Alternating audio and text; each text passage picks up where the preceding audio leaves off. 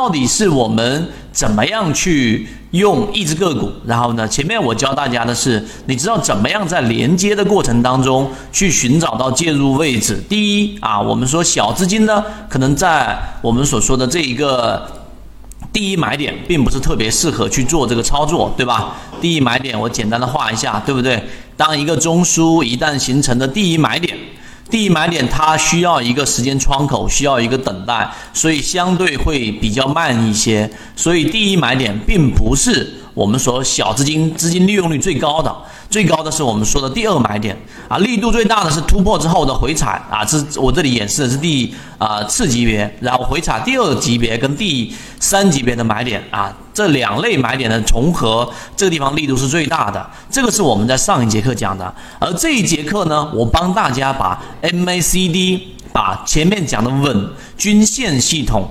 以及到底怎么样用 MACD 来做一个高低位的一个判断？MACD 只是一个例子，你只要去理解这个我们讲的这一个逻辑，那么最后把 MACD 换成任何一个能够有辅助判断的指标，都是能够帮你去做好操作的。所以一开始我先讲这个，让大家明白到底我们的这个操作应该是怎么去做的。好，我们继续来，呃，沿着这个话题给大家去聊一聊。好，我们正式切入到我们的这个课程里面。我们来看啊，首先，今天我们讲的是 MACD 的辅助判断、连接和拆分。第一个，我们先来看一看，就是。背驰必然的这样的一个买卖点，以及 A、B、C 啊三段中枢，然后这里面我举一些例子，最后我还是会拿像我们自选板块当中的实际例子给大家去讲解一只个股到底是怎么样通过 MACD 的辅助来去形成第一买点、第二买点、第三买点。缠论就是要重复的看，重复的练，才能形成肉眼识别。把理论内化成为你自己实战交易才是最难的地方。可以进一步交流，本人 SD 八幺八幺二。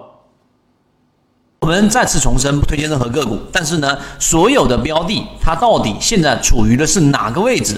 它是有唯一的答案的，没有豁然性的。好，我们先来看一看。首先，对于背驰，我们先来看。同样一个一分钟的一个背驰，在绝大绝大多数情况之下是不会制造一个周线级别的大的一个顶部的。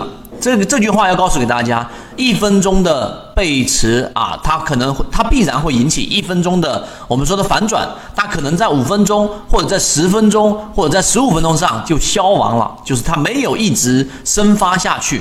这就跟之前我给大家说的一样，就相当于是一棵大树，对吧？一棵树。它的整个生长，它是怎么样从小级别长成大级别的？这个是缠论你要去学习的一个核心。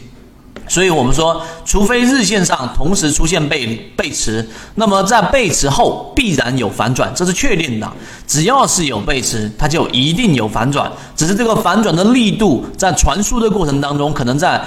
别的级别十分钟、十五分钟就会消亡，甚至当然我们说有点类似于蝴蝶效应。你想想，真的因为一只蝴蝶就可以引起另外一个州的大的一个飓风吗？不是的，对不对？那这个是要让大家去理解举的一个例子，这里没有任何的商量余地。有人要问，究竟反转多少？很简单，重新出现新的次级别买卖点 为止。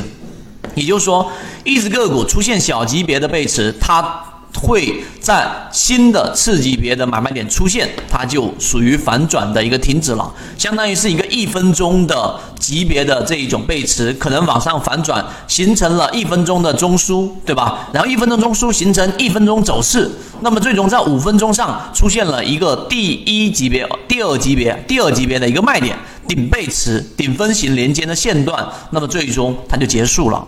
所以，由于所有的买卖点最终归集到这个级别的第一类买卖点上，而背驰这种买卖点啊是密切相关的，所以任何的反转必然包含着某个级别的背驰。